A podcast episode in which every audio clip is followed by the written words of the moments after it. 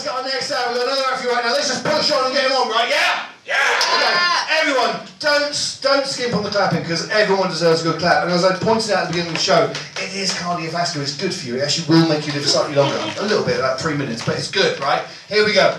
One, two, three. Yeah!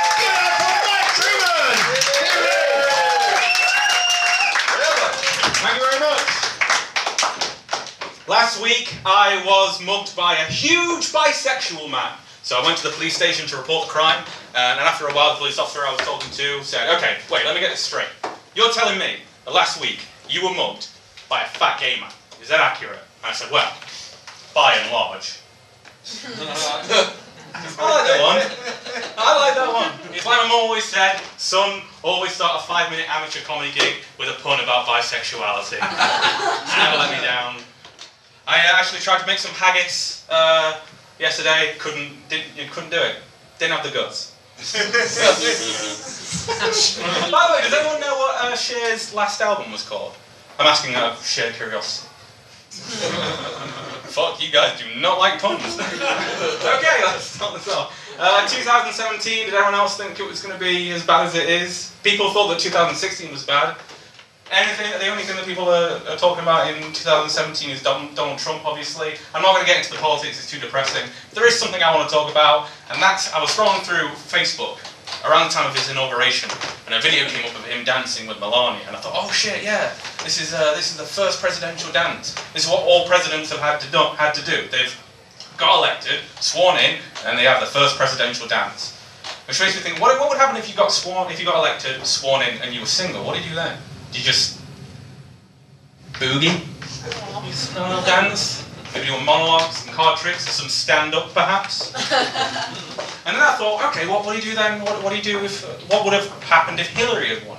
Because I know what you're thinking, sure, she's got Bill to dance with, but does she get to lead?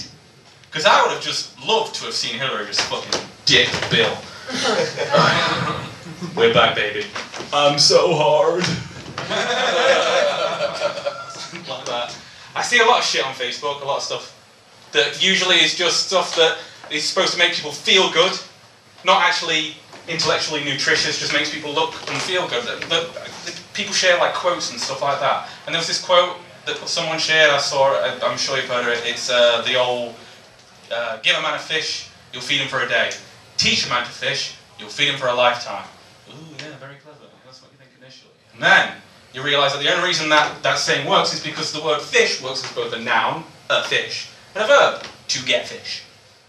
But that doesn't work for all foods. And then the, the proverb breaks down. Give a man a donut, you'll feed him for a day. Teach a man to donut, Sure, it'll do wonders for his street cred. but he will spend, he will make that drive home to his mum's house in his souped up Ford Fiesta on an empty stomach. Give a man a tango, he'll quench his thirst. Teach a man to tango, he'll be fucking thirsty by the end of it. He doesn't have a tango. You didn't give him a tango. There are some situations where it's clearly just better to, to receive rather, to, rather than to learn. You know, you teach a man to farm, He'll spend years learning about raising cattle, building building uh, fences and farms and stuff like that, and, and, and raising cattle and all that. Give a man a farm, he'll figure it out. he will, and if not, he can sell it. It's prime real estate. You gave him a fucking farm. I would, uh, what I would do is I would hold music festivals on there.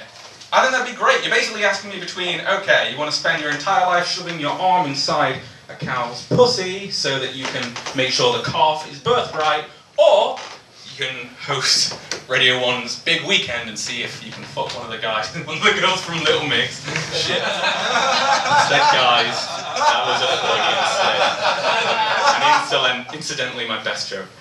Oh, shit. Um, thing is, I'm, I'm getting older. I know I'm only, I'm only 26. I'm, I'm still pretty young, but I've got a lot of uh, intergenerational friends, I guess. so I know I know that I'm, I'm, I'm getting older. And the only reference I have for getting older and being old is all they're old people, and all they do is tell me how how lucky I am. They'll say things like, "Oh, you don't know how lucky you are. You don't know how good you've got it. We only had two TV stations growing up. We had to make do with only two TV stations. What am I going to be? What am I going to be when I'm old? Oh, you don't know how lucky you've got it. Now look, you are. We, we only had two genders growing up. only two genders. We had to make do with only two genders. I would have loved to have been a trans woman when I was a lad. oh, I don't know. Look, you are. We only had 150 Pokemon when I was a lad. Only 150. Got bloody thousands now. We only had we only had 3D printers when I was a lad, none of this 4D shit. We had X, Y, and Z. That were it. We couldn't print into the fourth dimension when I was a lad. I'll end it there. Thank you very much. Mike Trueman there. He's got lots of old friends. Someone like Trueman, yeah. Pushing himself around old people just to find out their views. That's good. No, it's, it's really good, you might. Uh, the, the, from the old community, we say thanks. It's, you, you've, you've revitalised us all. It's good to know that young hipsters like you like and spend time with us old people. Also like giving yes. Yeah, yeah. It felt like a, felt like a diss, but it wasn't. It was actually a compliment, right? So.